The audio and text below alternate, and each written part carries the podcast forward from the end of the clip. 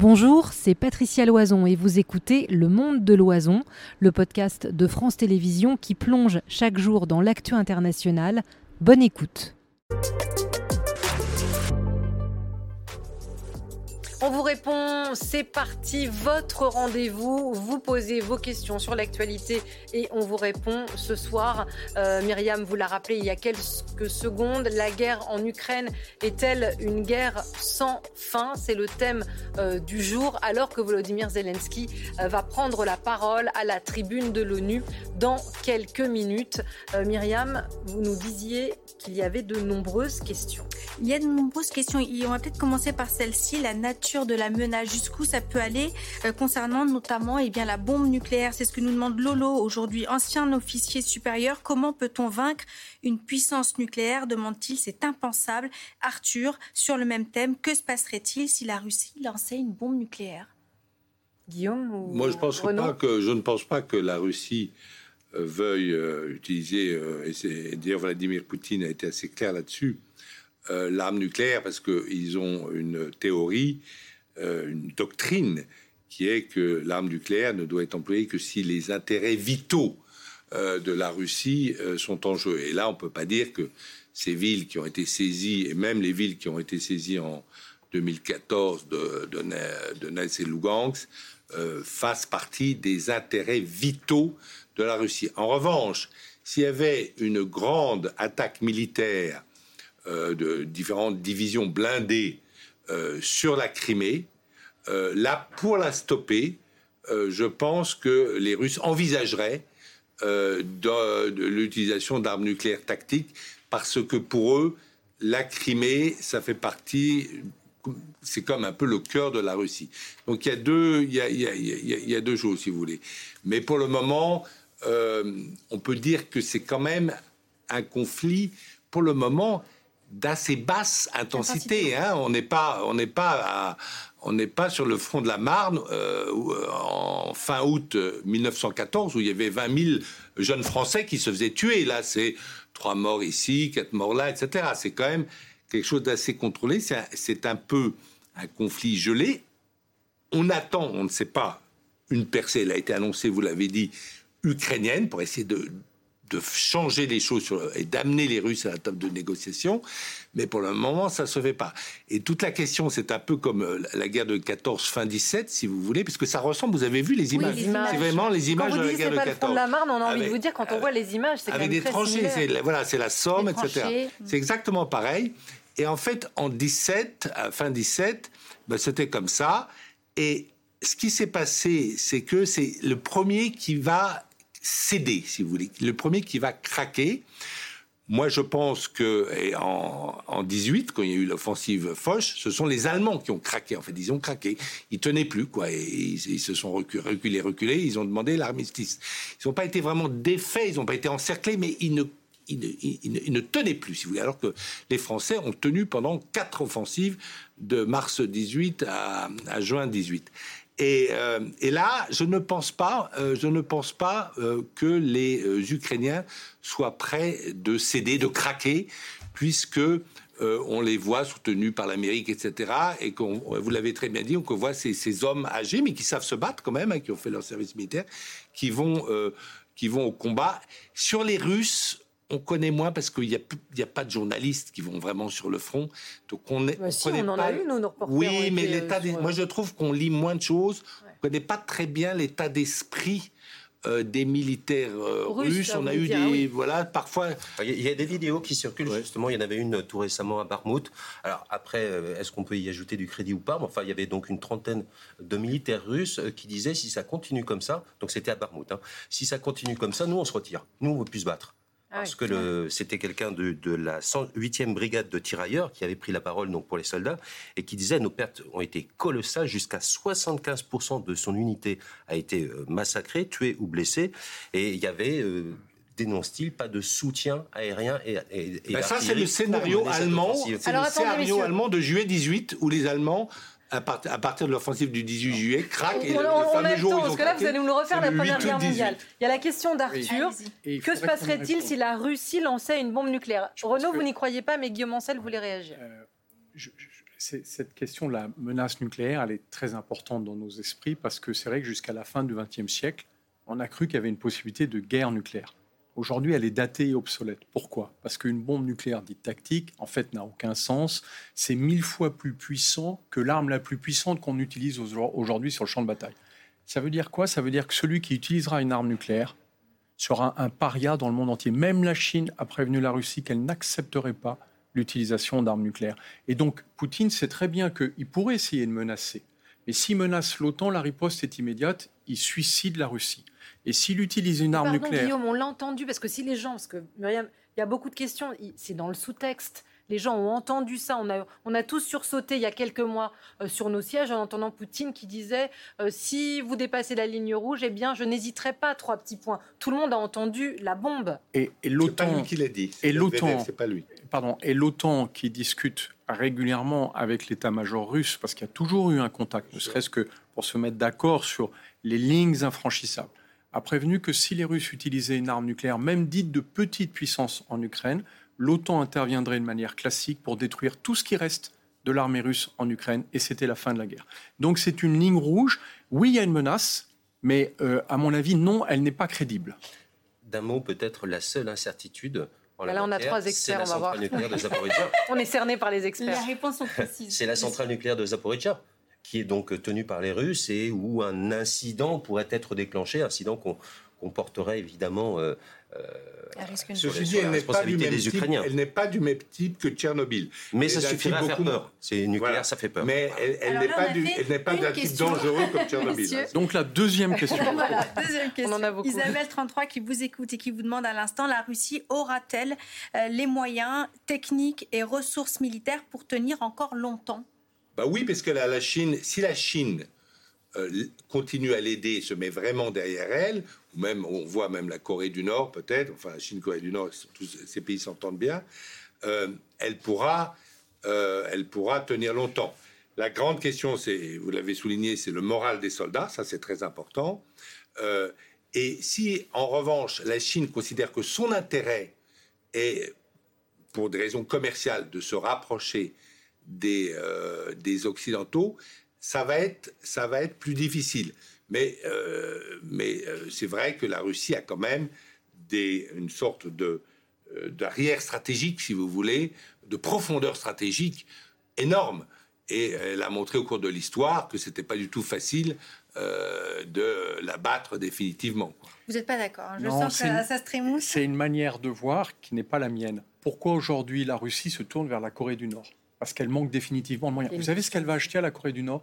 Des millions d'obus les plus classiques de l'artillerie, c'est-à-dire du 152, du 155 mm. Parce qu'Isabelle vous répond justement, l'intérêt pour la Chine est-elle purement logistique pour la Russie? Et justement, euh, si la Russie est obligée de se tourner vers la Corée du Nord, qui est vraiment l'allié le plus déplorable qu'on puisse chercher dans le monde, c'est parce qu'elle ne trouve pas du côté chinois cette capacité à livrer des armes. Pour l'instant, la Chine, c'est a apporté un soutien diplomatique, le rappelait tout à l'heure Renaud Girard, mais pas du tout un soutien militaire. La Chine ne livre pas d'armement ou d'équipement militaire en grand nombre et létaux. C'est-à-dire que pour l'instant, elle livre certains, euh, euh, certains euh, comment dire, composants qui sont nécessaires pour l'industrie militaire russe, mais on voit bien que la société russe est conduite à la faillite par Poutine. Et même si les gens vivent de, de manière quasi autarcique en se faisant croire qu'ils n'en souffriront pas. Il y a une inflation galopante. Il y a beaucoup de jeunes gens qui ont quitté la Russie et qui manquent aujourd'hui à l'appareil productif. Moi, je pense que la Russie va rapidement à sa ruine. Oui, elle a une profondeur stratégique. Non, elle n'a pas la capacité de durer dans le temps. D'ailleurs, d'un mot, si euh, l'industrie de l'armement euh, russe était à ce point euh, en forme, il n'aurait pas besoin d'aller se faire livrer des obus par, par millions par la Corée du Nord. On parle de 10 millions d'obus. Alors évidemment, c'est un accord qui serait tenu secret et ça leur permettrait de tenir 400 jours, le temps que les usines d'armement puissent fournir. Et ces usines d'armement, comme euh, le disait Guillaume, elles ne peuvent pas compter non plus sur une main-d'œuvre bien formée et sur une main-d'œuvre tout court. Donc ils sont parfois obligés d'aller chercher des prisonniers pour faire tourner ces usines. Alors au regard de vos réponses aux uns et aux autres, chacun trouve les appuis dont il a besoin sur l'instant T. La question donc de Jérémy, au regard des guerres dans l'histoire, peut-on qualifier cette guerre d'interminable? Bah, Pour le moment, on ne voit pas d'issue, parce qu'en fait, euh, l'Ukraine euh, a, montré qu'il n'avait pas les moyens, après cette annonce d'offensive, de briser les forces, les formidables défenses qu'ont construit les Russes, à la faveur d'ailleurs de la bataille de Bakhmut. La bataille de Bakhmut en fait fixé l'armée ukrainienne et pendant ce temps-là, les Russes ont fait toute une ligne, toute sorte de ligne Maginot, euh, mais qui ne peut pas être contournée comme les Allemands l'avaient contournée en 40, euh, et qui euh, visiblement n'arrive pas, pour le moment en tout cas, on est fin septembre, à être percé alors qu'on nous annonçait cette offensive pour le mois de juin. Voilà. mais bon, on ne sait pas s'il n'y aura pas une, une, percée l'année prochaine. Et par ailleurs, les Russes ont montré qu'ils n'avaient pas les moyens. Leur idée, c'était de soumettre l'Ukraine, soumettre le, pouvoir ukrainien, faire en sorte que l'Ukraine devienne un pays vassal de la Russie. Ben, ça ne marche pas. Ça ne marche pas et, ça ne va pas marcher, si vous voulez. Et donc, euh, pour le moment, elle est interminable jusqu'à ce que le front craque ou que le mental d'un des deux pays craque. Interminable, c'est une grande angoisse pour nos sociétés parce qu'on voit bien les répercussions, y compris au quotidien pour les gens, l'inflation, le prix des carburants, etc. Les gens se disent, mais attendez, cette guerre, elle va s'arrêter un jour ou pas? En fait, nous, on s'est trompé dans la temporalité de la grande offensive ukrainienne. On a cru que les Ukrainiens allaient faire le D-Day, le débarquement en Normandie. Ils l'ont dit aussi, pardon Guillaume, ils ont beaucoup communiqué C'est beaucoup nous qui l'avons dit. Ah ouais? Eux n'ont jamais dit qu'ils allaient le faire en quelques mois. Ils se sont lancés dans une grande opération très puissante. Ils ont eu beaucoup de pertes et du coup, ils ont décidé de changer radicalement de temporalité. Et je pense qu'ils n'ont plus comme échéance de finir cette offensive dans quelques semaines, mais plutôt de le faire en plusieurs mois.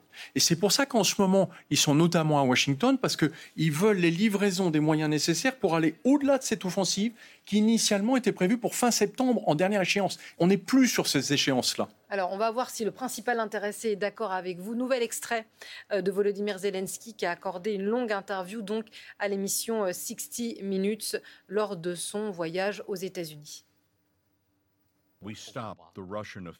Nous avons arrêté l'offensive russe et nous sommes passés à la contre-offensive.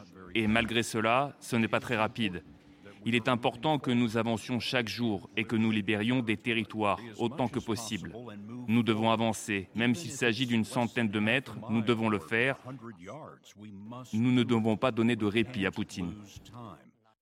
Laura qui réagit à ce que vous venez de, dire, les alliés de l'Ukraine seraient-ils prêts à accélérer leur aide militaire pour éviter que la guerre ne se prolonge à l'hiver? En réalité, euh, ce n'est pas nous qui pouvons euh, euh, organiser le rythme de l'attaque ukrainienne parce que ce sont les combattants qui ont décidé. Ce qui est normal parce que c'est eux qui meurent sur le terrain.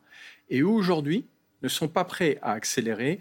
D'ailleurs, le secrétaire d'État américain à la Défense, qui vient d'ouvrir la réunion de Rammstein, a dit les Ukrainiens continuent à progresser, virgule, lentement ou progressivement. voilà le terme qu'il a utilisé. Aussi à et Zelensky le redit, c'est-à-dire qu'ils ont changé. Nous, on aurait aimé qu'ils fassent vite, et eux nous disent on va faire un autre rythme. Et parce qu'ils ne peuvent pas aller vite? Non, parce qu'en en fait, s'ils vont vite, ils savent qu'ils auront des pertes énormes. Et ils sont très économes de leur personnel. C'est exactement l'inverse des Russes pardon, de l'armée de Poutine qui fait massacrer les jeunes gens sans aucun scrupule, les Ukrainiens sont économes. Ce qui est dommage, c'est qu'à la fin, quand on fera le bilan, parce qu'ils finiront par percer. Comme le disait Renaud, de toute façon, à un moment ou à un autre, le front se renversera. Ce n'est pas une situation qui peut tenir. Ils auront sans doute eu autant de morts que s'ils avaient été vite.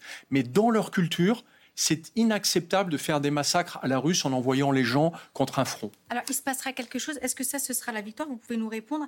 Euh, cette question revient souvent. Le coq, par exemple, pensez-vous que l'Ukraine peut gagner cette guerre sérieusement? Une victoire, euh, dit Staline, c'est un prête-nom, évidemment. Une victoire de l'Ukraine contre la Russie est-elle réellement possible? C'est, Non, c'est pas, si vous voulez, c'est pas, il ne s'agit pas. Bien sûr que les Ukrainiens prendront jamais Moscou et ne ne soumettront euh, jamais euh, la volonté du pouvoir russe, comme la Russie a réussi, enfin l'Union soviétique a réussi à soumettre euh, le peuple allemand, et même occuper une partie de son territoire. Donc ça, évidemment que les Ukrainiens, d'ailleurs ce n'est pas leur but, n'y arriveront pas. Il y a même effectivement aussi des plans, les Ukrainiens aimeraient bien, et les Polonais et les Baltes aussi, diviser euh, la Russie en cinq, c'est-à-dire éclater pour que, voilà, que la, Russie n'existe plus. Ça, je pense qu'ils n'y arriveront pas. Euh, mais en revanche, vous pouvez euh, très bien avoir un pays, même très puissant, qui craque moralement parce que vous n'avez plus le soutien. On a parlé de. que disait Hugues tout à l'heure. Hugues a dit, a parlé, Hugues a très bien parlé de, de, de- de soldats qui étaient démotivés.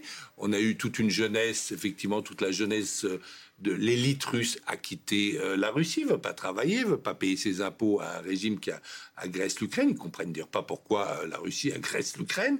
Euh, et donc, ça peut faire des faiblesses et ça peut faire changer, si vous voulez, la politique. Vous avez quand même un homme qui est euh, le vainqueur de Bakhmut. Il a Prigogine, il a quand même dit, avant d'être euh, de, mourir, il a quand même dit publiquement que euh, c'était pas vrai que l'Ukraine menaçait euh, la Russie quand la Russie a décidé d'attaquer l'Ukraine. C'est quand même une critique, alors, il en est mort, mais c'est quand même une critique très féroce du pouvoir poutinien, pourtant de quelqu'un qui était très nationaliste et, très, patriotique. Donc en fait, on peut très bien, vous avez des puissances qui, euh, euh, qui décident de se retirer. C'est la France en Indochine, c'est même l'Amérique au, au Le Vietnam, parce qu'il n'y a plus le moral, il n'y a plus le soutien, et je ne suis pas sûr que, effectivement, en Russie, il y a un tel soutien que ça. Euh, c'est difficile à savoir, un tel soutien que ça à la guerre euh, à l'Ukraine. Alors, Hugues, La- une la- victoire possible? Non, la question c'est quelle perte, jusqu'à quel niveau de perte euh, Poutine peut supporter? Est-ce que euh, son, à quel moment son pouvoir pourrait vaciller? Est-ce qu'effectivement la perte, par exemple, de, de la région de Kherson ou la perte, on va dire, des deux oblasts qui ont été conquis au tout début de l'offensive, est-ce que ça c'est supportable et acceptable pour le pouvoir de Poutine et donc euh, sa cour?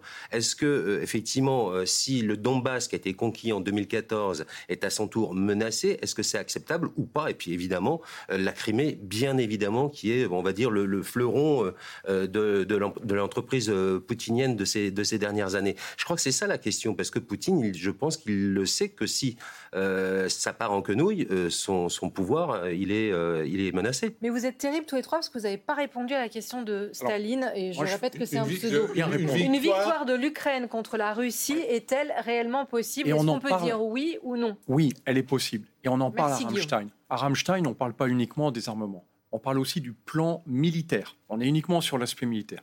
Le scénario sur lequel les Occidentaux, les alliés qui soutiennent euh, l'Ukraine, 51 pays, le scénario sur lequel on s'appuie, c'est une pénétration dans le sud, à Zaporizhzhia, et une dislocation de l'armée russe parce que la digue est devenue une ligne Maginot.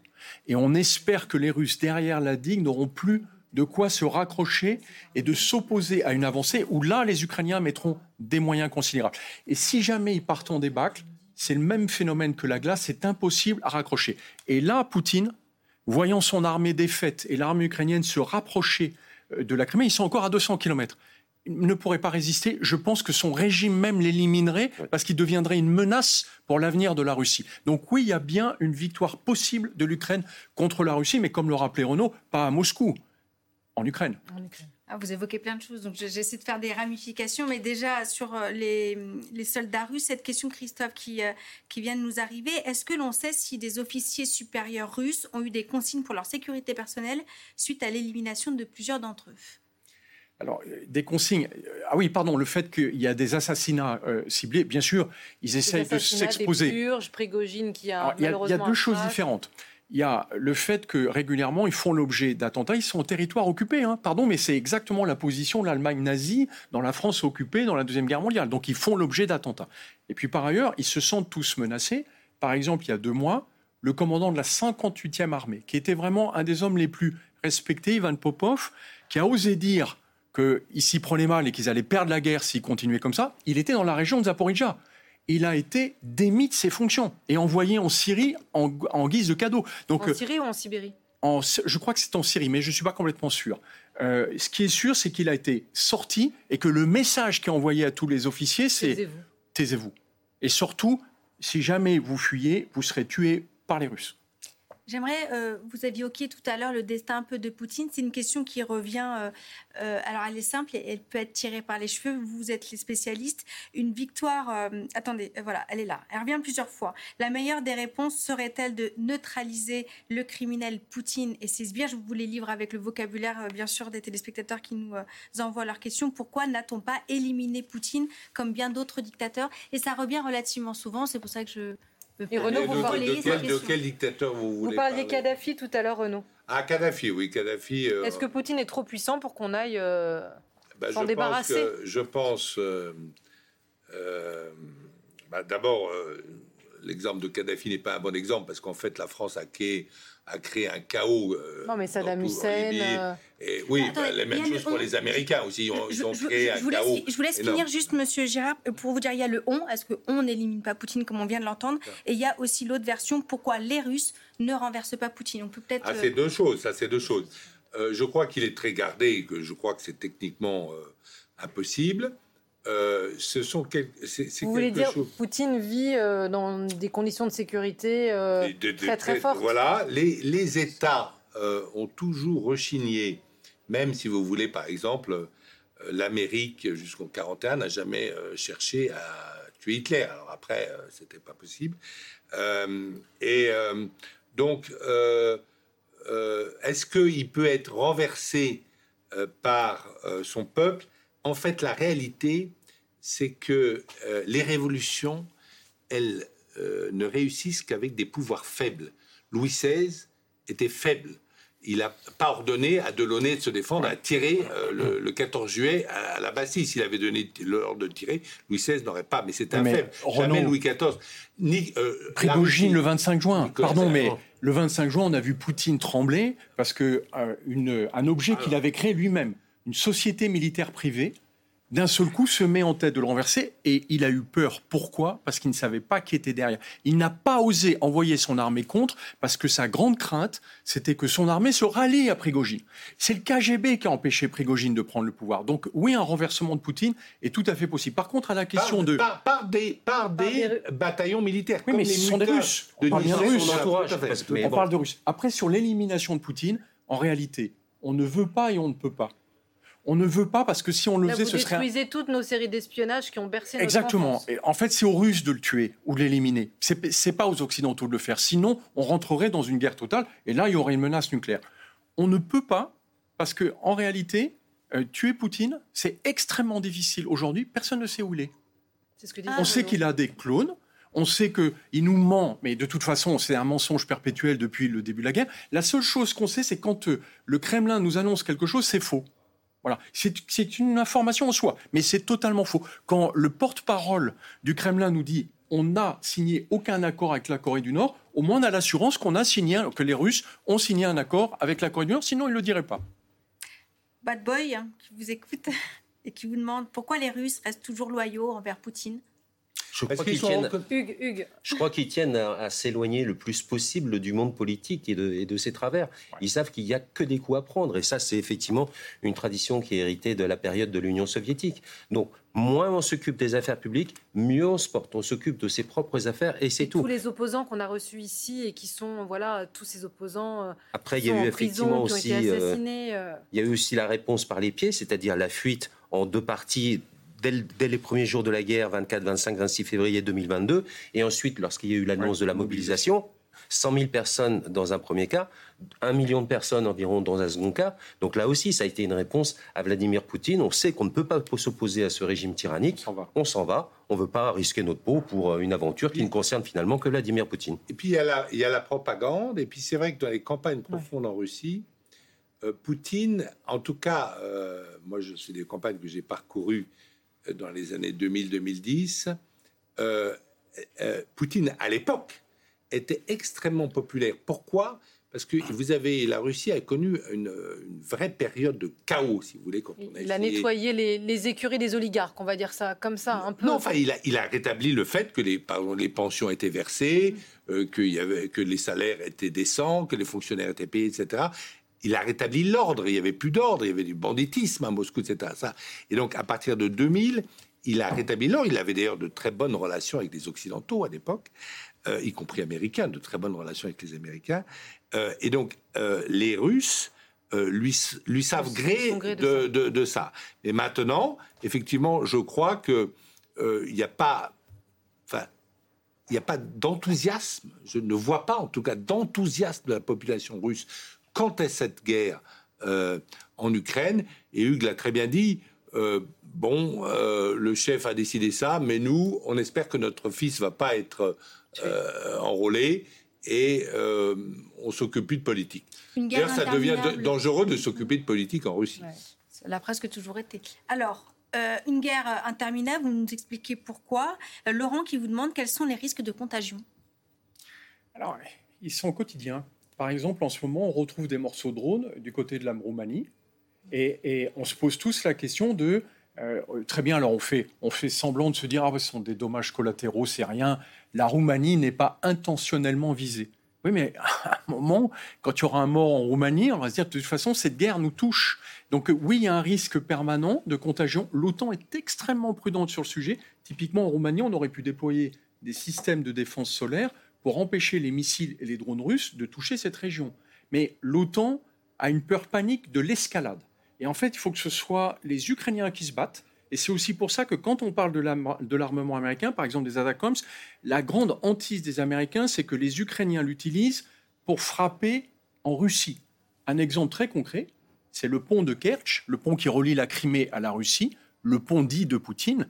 On sait très bien que les Ukrainiens adoreraient le détruire, les missiles ATACMS seraient relativement adaptés pour le faire, mais c'est un pont russe. Donc pas touche. Ils l'ont quand même. Dit, ils l'ont quand même touché à moitié, avec des moyens ukrainiens. Voilà, à moitié Jamais avec des moyens des alliés. On entend euh, souvent le risque d'une troisième guerre mondiale. Une question simple, mais j'ai pas la réponse. Aidez-nous. Si troisième guerre mondiale il y a, quelle forme prendrait-elle? Je Et, je précise juste, Volodymyr Zelensky, c'est le terme qu'il a utilisé tout à l'heure en parlant de risque de troisième guerre mondiale. Moi, je pense que le principal risque de troisième guerre mondiale aujourd'hui, il euh, n'est pas sur ce front-là, qui semble quand même relativement euh, contrôlé, on a expliqué au cours de cette émission.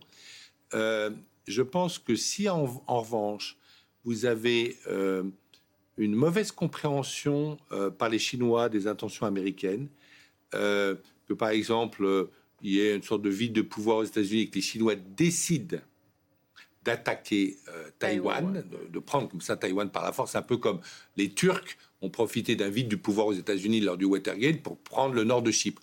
Un peu pareil. Là, vous pourriez avoir une réaction de l'armée américaine quand même, et là, vous pourriez avoir sur l'affaire de Taïwan une troisième guerre mondiale.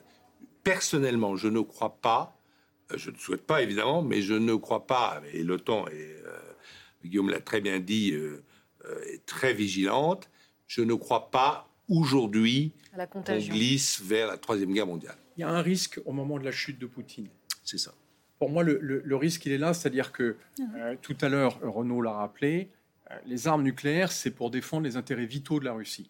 Et si jamais les Ukrainiens arrivaient à percer dans le sud, ils se rapprochent de la Crimée, le pouvoir Trump vacille, exactement comme ça s'est passé fin juin. Et à ce moment-là, il n'y a plus rien pour rattraper Poutine et que Poutine est mis en très grande difficulté, il sait que on lui offrira pas une retraite chapeau euh, dans des îles, d'accord? Il mourra. Et donc là, à ce moment-là, ce qui peut être tenté, d'étendre le conflit, comme l'ont fait, on se rappelle, les Argentins au moment de la guerre des Malouines, où ils voyaient la fin de leur pouvoir et ils ont cru que l'aventure militaire allait les sauver. Mais là, Poutine pourrait tenter d'escalader le conflit et d'élargir le conflit, par exemple en frappant la Pologne ou une base de l'OTAN euh, dont il dirait qu'elle fournit des armements euh, cruciaux aux Ukrainiens. Il y a un risque au moment de la chute de Poutine, ça inquiète beaucoup les Américains. Et c'est sans doute une des raisons de la retenue, notamment dans la livraison d'armements plus puissants. Les Américains essaient de trouver une forme d'équilibre.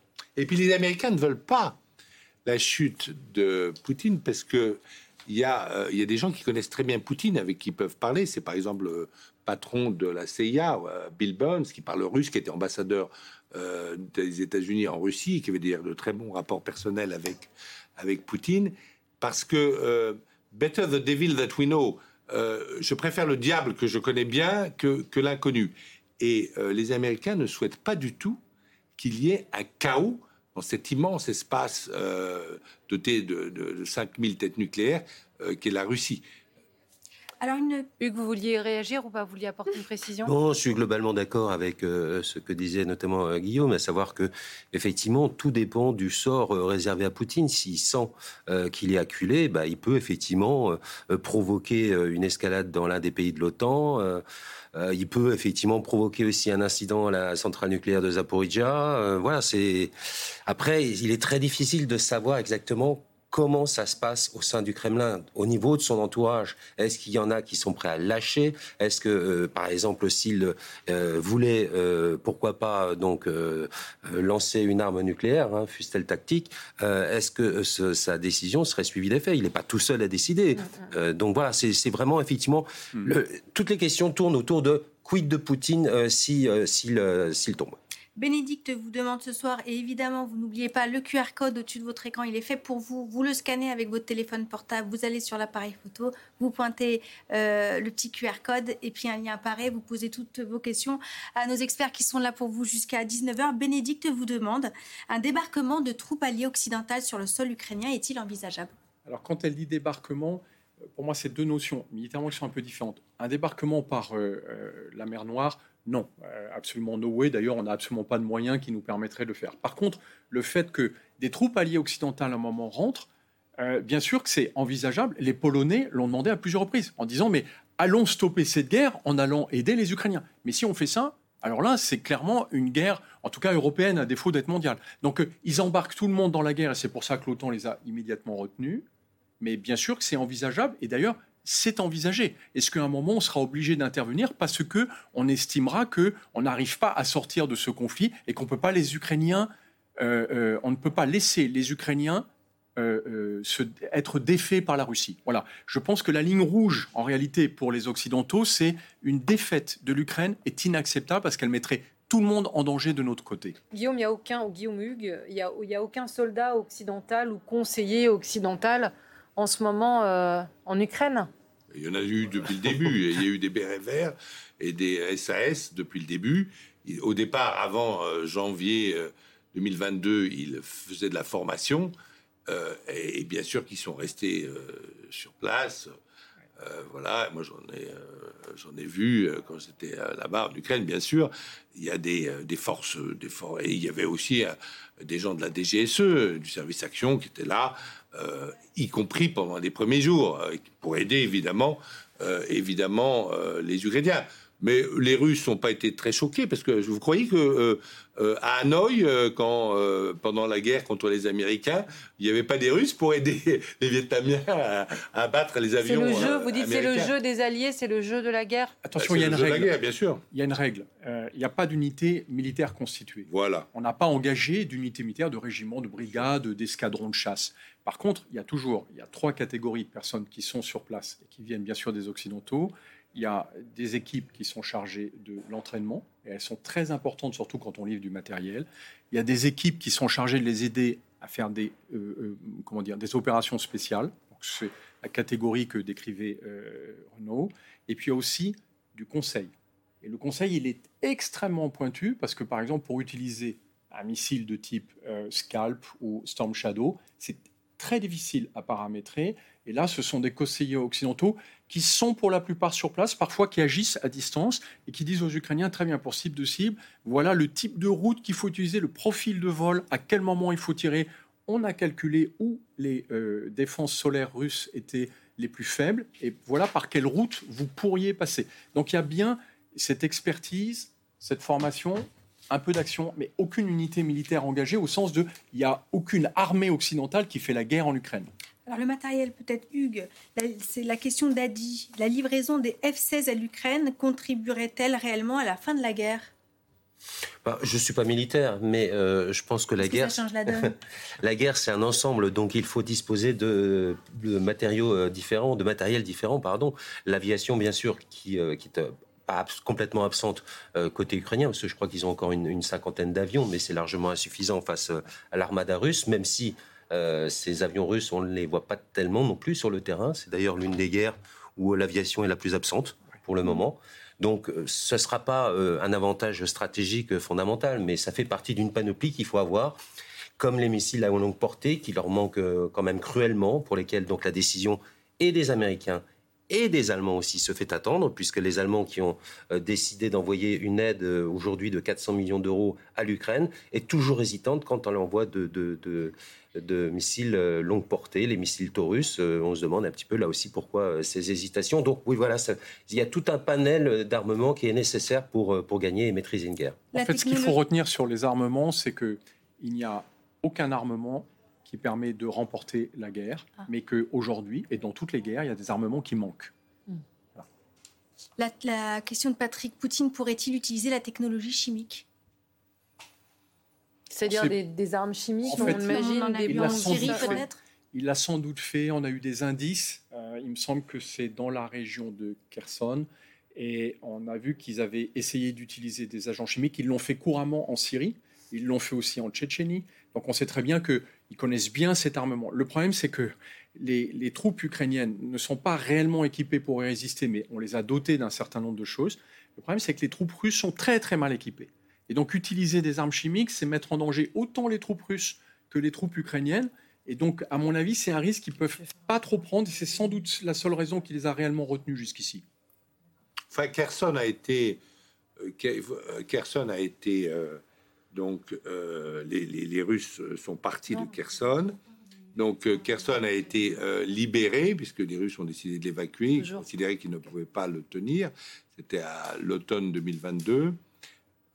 On n'a pas trouvé à Kherson, à ma connaissance, de traces d'éléments chimiques. On les a trouvés dans des combats au printemps, au sud de Kherson à trois reprises. On les a pas euh, tracés complètement. C'était pas des agents d'une très grande toxicité, c'est pas du sarin, des neurotoxiques, euh, mais des gaz incapacitants. Peut-être une question, euh, peut-être un état des lieux. Nous connaissons, demande Gérard Grand Est, un peu le bilan des milliards dépensés. Ça, on le connaît, mais qu'en est-il du bilan humain au niveau des deux armées en présence? Sur les pertes Côté ukrainien, c'est un des secrets les mieux gardés, hein, évidemment. C'est une information sensible, extrêmement sensible, donc on ne va pas la communiquer à l'ennemi. Alors après, côté russe, parce que là, vraiment, côté ukrainien, on ne voit rien venir. Euh, côté russe, il y a des estimations. Euh, alors, quel crédit apporter euh, Apparemment, dans le budget militaire de la défense russe, 25% des sommes seraient consacrées euh, à euh, l'indemnisation euh, des familles des soldats tués ou blessés. Et ça représenterait 230 000 soldats tués ou blessés. Mais bon, c'est à prendre avec énormément de précautions. Voilà, on vous répond consacré à la guerre en Ukraine et pour cause. Euh, on attend le discours de Volodymyr Zelensky à l'ONU. Euh, vous, connaissez euh, la règle à l'Assemblée générale de l'ONU. Chaque chef d'État ou de gouvernement prend la parole et on suivra ensemble. Alors que je crois que c'est le président turc qui s'exprime. Renaud Girard sur notre plateau disait que c'était peut-être un des objectifs d'aller chercher des alliés qui ne sont pas, qui jouent peut-être parfois un peu sur les deux tableaux. La liste a été établi par les Nations Unies. Et dès que Volodymyr Zelensky prend la parole, évidemment, on partage son discours avec vous. Kassongo qui vous écoute et qui pose cette question. Alors, elle n'est peut-être pas forcément dans le thème, mais on peut se poser la question du rôle euh, de l'ONU, vu la divergence qui règne au sein du Conseil de sécurité, de sécurité des Nations Unies. Pardon, n'est-il pas grand temps de réformer la charte des Nations Unies sans peut-être entrer, enfin, peut-être que si d'ailleurs, hein, je vous laisse répondre, mais euh, que, que, que peuvent faire les, les Nations Unies euh, d'une certaine manière Une question pour toi. Euh, là, pour le moment, euh, vous avez deux blocs. Euh, si vous voulez, vous avez le bloc occidental représenté au Conseil de sécurité, donc les pays qui ont le droit de veto, ce qu'on appelle le P3 aussi, donc, donc l'Amérique, la, France et l'Angleterre. Et puis en face, la Chine et la Russie qui sont diplomatiquement alliés. Alors, on a dit, on a, on, voulait, on a voulu réformer, on a voulu faire rentrer d'autres pays. Moi, je ne crois pas que d'autres pays vont rentrer parce que euh, la France a dit il faudrait euh, faire rentrer l'Inde, par exemple, le Japon, etc., plein d'autres pays.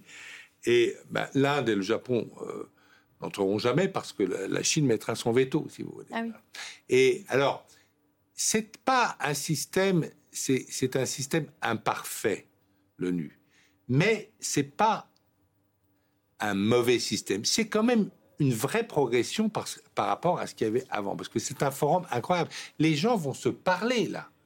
Les gens vont se parler. Vous avez peut-être euh, des Russes et des Ukrainiens peuvent se parler. Mais, je pense qu'ils se parlent. Oui, bien sûr, mais là particulièrement. Je pas, mais, mais, par exemple, mais vous pouvez avoir le, ministre russe Lavrov qui va parler avec euh, avec Blinken, par exemple. Euh, et il est très important qui est ce forum et que ce forum euh, se, perpétue. Euh, vous savez, l'ONU, on le critique, on est dit ça coûte très cher. Non, ça coûte pas très cher l'ONU. L'ONU, ça coûte autant que la caserne des pompiers de New York. en fonctionnement, si vous voulez, eh bien, il faut le garder parce qu'on a, on a vu tellement de guerres euh, qui, sont, qui ont commencé parce que les gens ne s'étaient pas parlé. Par exemple, il y a eu un manque de diplomatie, ça a été étudié par les historiens en, juillet 1914, par exemple, ça c'est tout à fait clair.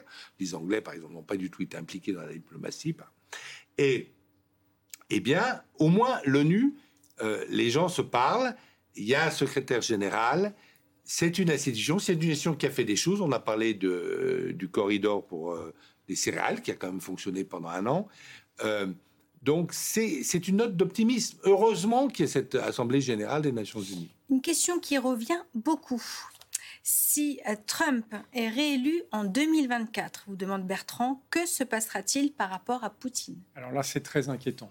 C'est très inquiétant. Alors, on Il avait dit qu'il réglerait la guerre en, en une poignée de main en 24 heures. En 24 heures. Attention, il est dans l'affichage euh, purement électoral, puisque là, sa question, c'est quasiment une survie politique, et, d'ailleurs presque existentielle, hein, qui joue. Mais il est vraiment dans euh, l'outrage euh, permanent, et ce qu'il montre aux Américains, c'est qu'en fait, lui, il saurait stopper cette guerre en donnant raison à Poutine. Et donc, c'est assez inquiétant en termes d'affichage. Est-ce qu'en réalité, il le ferait s'il était réélu?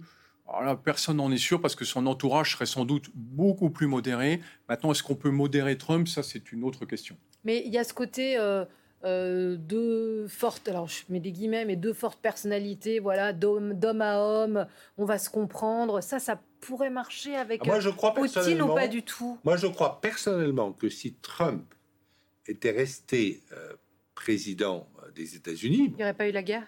Euh, ah, je pense qu'il se serait entendu avec. Euh, oui, je pense que c'était histoire. Il n'y aurait pas eu la guerre. Maintenant, est-ce que entendu sur le dos des Ukrainiens, peut-être, non? Pas forcément, pas forcément. Donc, qu'est-ce que tu veux, etc. Qu'est-ce qu'on va, on va trouver un deal? Euh, Parce que c'est l'histoire est faite par les hommes. Moi, je suis persuadé que si Trump était resté. Alors maintenant, s'il est élu, est-ce qu'il va changer le cours des États-Unis? C'est pas du tout sûr. C'est vrai qu'il s'entendait bien personnellement pendant son mandat avec Poutine, qui lui a parlé, etc., il n'a pas fait un seul cadeau à Poutine. Pendant les quatre ans du mandat euh, Trump, les sanctions de, des États-Unis à l'égard de la Russie n'ont cessé de s'accroître. Donc c'est euh, c'est pas du tout sûr que... Alors il s'est vanté pour des raisons électorales qu'en 24 heures il réglerait le truc. Est-ce qu'il serait prêt à euh, une défaite en race campagne des États-Unis sur leur front ukrainien, je ne suis pas sûr de ça du tout. Et je ne suis pas du, tout sûr que Trump et Biden, qui euh, bah, seront les candidats euh, à l'élection bah, présidentielle. regardez, on écoute ce que dit le, président des États-Unis qui, qui vient de s'exprimer à la tribune des Nations Unies. Si nous permettons le dépeçage de l'Ukraine, l'indépendance d'une nation sera-t-elle assurée? Je pense sincèrement que la réponse est non. Nous devons nous opposer à cette agression pure et simple aujourd'hui et dissuader d'autres agresseurs potentiels demain. C'est pourquoi les États-Unis, avec leurs alliés du monde entier, continueront à soutenir le courageux peuple ukrainien dans la défense de sa souveraineté et de sa liberté.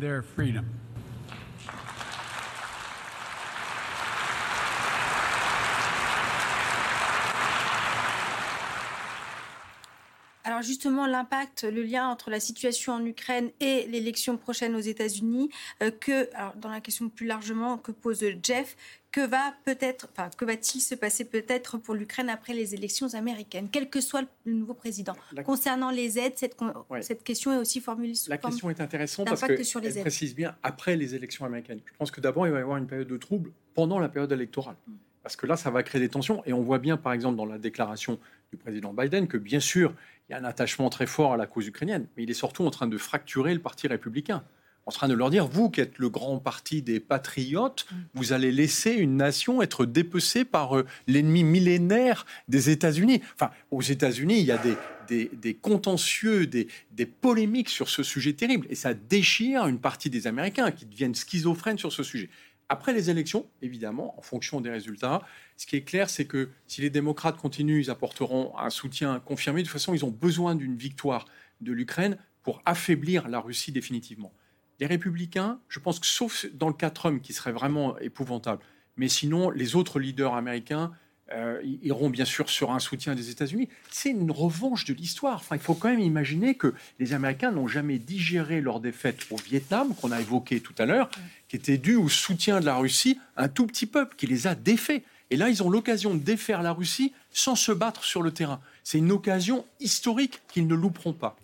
Et puis, euh, c'est aussi l'objet de cette seconde visite de Zelensky aux États-Unis, c'est qu'il ne veut absolument pas que la guerre qui est menée par l'Ukraine euh, soit prise au piège dans une sorte de ping-pong de politique intérieure américaine comme c'est en train de, se développer depuis, depuis quelque temps, avec des, des sondages à l'appui qui montreraient que les républicains qui montre que les républicains seraient opposés donc à euh, la poursuite de l'aide militaire, alors que Joe Biden s'apprête à faire voter 27 milliards d'aides supplémentaires. Donc là aussi, Zelensky euh, joue gros. Il n'arrive pas comme l'an dernier en, héros adulé par, euh, par les foules américaines. Non, il, arrive avec pas mal d'interrogations sur, sur le maintien de l'aide américaine et effectivement d'être déjà pris dans cette tourmente dès, le début de l'année prochaine. pour, l'instant, les votes, parce que euh, le Congrès des États-Unis, c'est-à-dire euh, la Chambre des représentants et le Sénat, euh, ils votent ces aides. il y en a eu très, très récemment. Les votes ne passent pas à une courte majorité. Ce sont des, des majorités très confortables. et donc, l'ensemble euh, des parlementaires américains continuent leur soutien. Est-ce que on sait à l'avance que l'ensemble de ces parlementaires seront balayés par les prochaines euh, élections euh, à la Chambre des représentants et le tiers du Sénat qui va être renouvelé en novembre 2024 On n'en sait en fait rien. Rien. On ne sait même pas qui seront les candidats. J'aimerais vous poser une question parce que je pense qu'aucun d'entre nous n'aurait pensé à vous la poser. Euh, c'est celle de Bénédicte. Je trouve encore de la vodka russe dans les rayons de mon supermarché local. Est-ce normal? Est-ce autorisé? Que peut-on faire pour étrangler les exportations russes vers nos pays? Eh ben Moi, j'ai une réponse. Ah, c'est la vodka. Ça, ça tombe bien, on s'appelle, on vous répond. merveilleux. La vodka qu'on achète, en fait, elle n'est pas russe. Ah, tout simplement. La, la, la, la vodka qu'on distille, elle est distillée en France, relativement peu. Elle est distillée en Pologne. Elle est destinée dans un certain nombre de pays européens, notamment parce que finalement, la distillation du blé, c'est pas si compliqué que ça. Et c'est beaucoup plus simple de le faire euh, sur place ou, dans des pays qui sont un petit peu plus sûrs que, que la Russie. Alors certes, la Russie elle, est de loin le premier producteur mondial de vodka, environ 30% euh, de, de la vodka mondiale, mais 90% est consommé par les Russes. Donc le reste, effectivement, c'est. Donc ça veut dire si on regarde bien l'étiquette, c'est euh, on voit où c'est produit et c'est pas fait en Russie. Exactement. Et donc on va pas citer les marques, bien évidemment, mais euh, euh, ce sont de grands groupes mondiaux qui fabriquent la vodka. Bon, là, voilà, on vous répond vraiment. Peut-être sur la question du boycott individuel, est-ce que c'est quelque chose qui pourrait avoir un impact sous-jacent? C'est un petit peu aussi la question de Bénédicte. Non, moi je ne crois pas. Moi je crois pas que je crois pas qu'il faut pas. Je crois pas au. Je, je suis contre d'ailleurs les punitions collectives. Euh, je pense que cette guerre, euh, cette guerre euh, décidée par, par Poutine contre l'Ukraine, même au sein de son Conseil national de sécurité, il n'avait pas de soutien. Vous, avez, vous vous souvenez comment il a repris Narishkin en disant Mais t'es avec nous, t'es contre nous, etc. Parce que l'autre osait émettre des réserves. Bon. Donc, s'il n'y a pas eu de vote du peuple russe, de référendum, euh, en disant il faut aller absolument euh, attaquer euh, l'Ukraine. Et moi, je pense qu'il ne faut pas du tout acculer le peuple russe. Il faut dire qu'on n'a absolument rien contre vous, et donc il faut, il faut avoir pourquoi pas des liens d'agriculture avec eux. Ça n'a rien à voir avec la guerre. Et en tout cas, continuer à recevoir des étudiants russes en France, euh, si, euh, s'ils ont la, On n'a plus que quelques secondes. Choubi qui nous demande les sanctions françaises envers la Russie sont-elles toujours d'actualité? Et si oui, peut-on les activer? européennes hein, On peut le faire, mais il faut se rappeler que c'est dans un cadre européen. Voilà. Quel nom de puissance que parce que c'est dans un cadre européen Et c'est là où l'Europe pourrait jouer un rôle beaucoup plus important dans la gestion de ce conflit. Merci beaucoup, messieurs. Merci, à tous les trois, à tous les deux. Euh, merci Guillaume Ancel, ancien officier, écrivain. Votre blog Ne pas subir si on veut suivre quotidiennement vos analyses. Et puis euh, Renaud Girard, merci Renaud d'avoir donné de la perspective historique avec la fougue qui vous caractérise, chroniqueur international euh, du Figaro où on peut vous lire voilà, quand on le souhaite. Voilà, tous les mardis. Merci Renaud. et on accueille, puisque la transparence et la réponse qu'on vous apporte, ça passe aussi dans cette émission par les enquêtes de notre cellule Vrai ou faux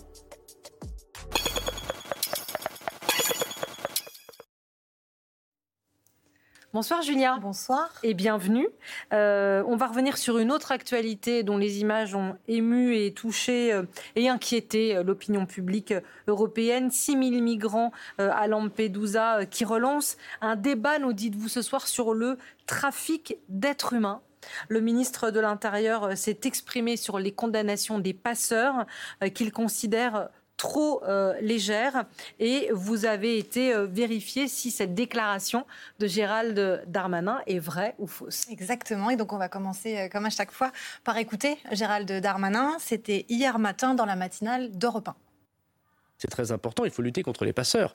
La loi immigration que je propose passe de délit à crime. Hmm. Avec le garde des Sceaux, on a proposé qu'on passe de quelques années de prison à 20 ans de prison pour ceux qui trafiquent des êtres humains. Aujourd'hui, quand on arrête des passeurs, on en arrête tous les jours grâce à la police française. Ils sont condamnés qu'à quelques mois de prison, alors que demain, nous l'espérons, ils seront condamnés bien plus. Alors, le ministre parle de condamnation euh, de quelques mois. On a donc vérifié. On a demandé tout d'abord les chiffres au ministère de la Justice, qui n'avait pas de données précises à nous donner sur les peines reçues par les passeurs. Alors, on est allé chercher du côté de la presse. On a trouvé euh, des articles. Alors, euh, vous allez voir, qui, traitent de condamnation de passeurs. On a des peines de 5 ans de prison ferme, 7 ans également. Donc, il y a tout de même hein, des condamnations plus lourdes que les quelques mois énoncés par le ministre de l'Intérieur. Mais là, on parle de réseaux structurés, de trafic d'êtres humains euh, d'entreprises criminelles. Et tout cela aujourd'hui est, considéré comme un délit. Euh, les peines peuvent aller jusqu'à 10 ans de prison. Et avec le projet de loi immigration de Gérald Darmanin, eh ben, ce ne sera plus un délit, mais un crime. Et donc, les passeurs pourront euh, avoir des peines qui iront jusqu'à 20 ans de prison. Alors, on le voit sur votre graphique. Gérald Darmanin veut bien alourdir les peines, mais vous avez été aussi interrogé des associations euh, spécialisées sur cette question de l'immigration et ils alertent, ils vous alertent euh, sur qui va être visé par ce type de condamnation. Exactement, c'est un, avocat spécialisé qui nous a expliqué ça, il s'appelle François Ormilien. Il a déjà défendu des gens hein, qui ont aidé euh, des migrants, des, des personnes qui ne faisaient pas forcément partie de réseaux très structurés et qui pourtant ont eu des peines assez lourdes. Écoutez-le effectivement, on a très souvent des personnes qui sont interpellées et qui sont euh, euh, au bout de la chaîne euh, des trafiquants, qui sont vraiment dans une aide logistique ou un soutien logistique. parfois, ça peut être un hébergement, parfois, ça peut être un petit peu d'argent. On peut avoir des peines qui sont parfois des peines fermes, qui peuvent être de un an, deux ans, trois ans de prison ferme. Et donc ces peines risquent, elles aussi, d'être euh, alourdies et ça inquiète donc beaucoup les avocats spécialisés ou les associations. Merci beaucoup. C'était euh, le regard de vrai ou faux pour décrypter ensemble l'actualité. Une actualité euh, dans laquelle on va se plonger parce que la France adore ça demain avec délice. C'est bien sûr la visite enfin du roi Charles III en France à partir de 13h30 à suivre sur notre antenne l'édition spéciale préparée par Julien Bugier. En attendant, c'est quoi l'info? C'est l'info pour les ados, euh, présentée euh, par euh, ce nouveau format qu'on partage avec vous dans un instant. Myriam et moi vous disons à demain. Voilà, vous venez d'écouter Le Monde de l'Oison, un podcast de France Télévisions. N'hésitez pas à vous y abonner pour suivre la marche du monde. Vous pouvez aussi nous retrouver en vidéo sur France Info Canal 27 du lundi au vendredi à 17h50 et sur France.tv.